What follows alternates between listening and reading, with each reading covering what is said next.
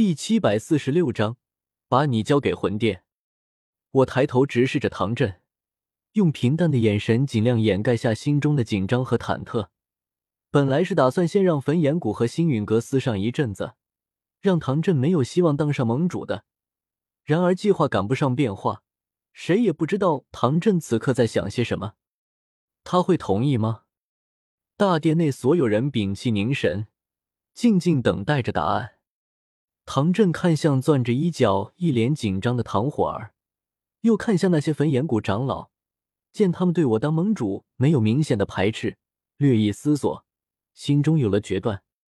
纳兰叶，你小子可真行，区区五星斗宗的修为，就敢跑出来和我们三位尊者抢盟主之位，真是胆大包天！唐振的笑声回荡在大殿内，唐火儿心中一紧。穆青鸾、小医仙也齐齐变色，心想：坏了，唐振这是生气了。我一颗心悬在嗓子眼上，做了这么多努力，到头来还是要功亏一篑吗？淡淡的失落萦绕上我心头。唐火儿欲开口劝说父亲，可唐振忽然语气一变，拍着扶手感慨道：“哈哈哈！不过最好，如今这个同盟就需要一个有活力、也有能力的人来担任盟主。”老夫热血不在，若是让我们这些老家伙来当这个盟主，迟早会让联盟死气沉沉一片。唐振低头看向大殿内，三位最耀眼的女子，一位穿红衣，是他女儿，也是未来的焚炎谷主；一位穿青裙，是星陨阁少主；一位穿白裙，是所谓毒宗宗主。三人间最大的共同点，除了同样的天资卓绝。容颜倾城外，大概就是都与我关系密切。嘿嘿，还真是巧。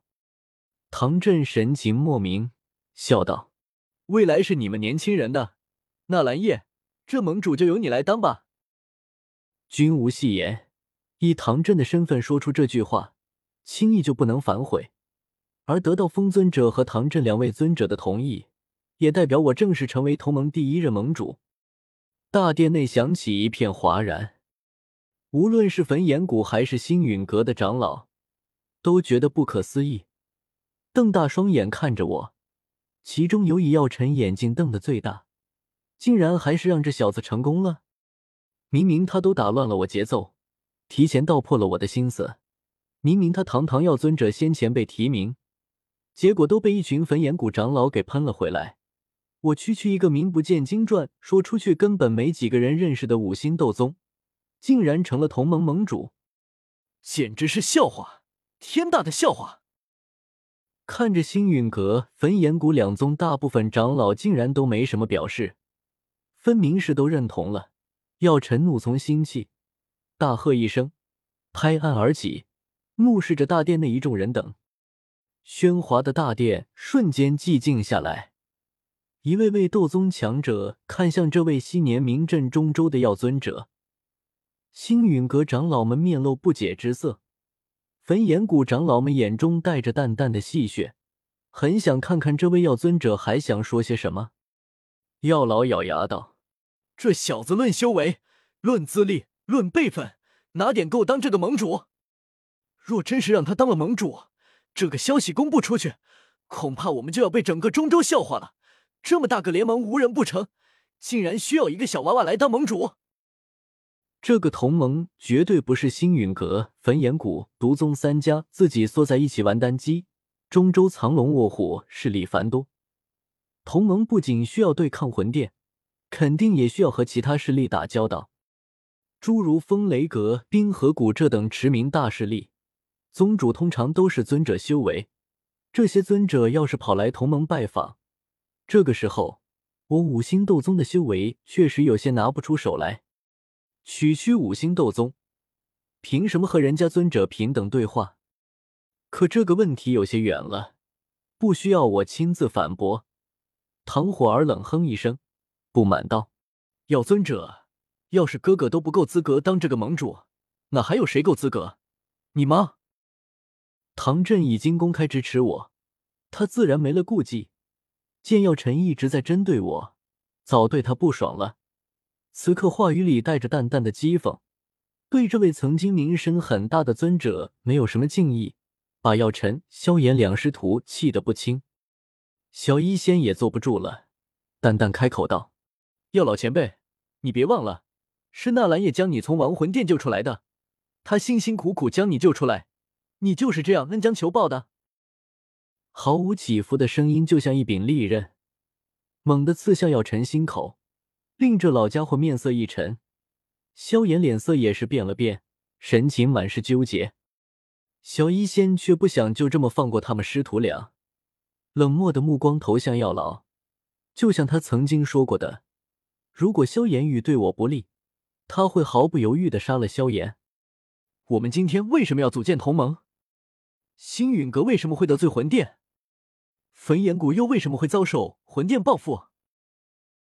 还不都是因为救了你？小医仙的声音陡然尖锐起来，冷笑道：“药老前辈，你一直在会议上捣乱。既然你这么不愿意看到同盟组建成功，要不然我们干脆把你抓起来还给魂殿，再给魂殿送上一份厚礼，说不定魂殿就放过星陨阁和焚炎谷了。”不愧是恶难毒体，此言何其诛心！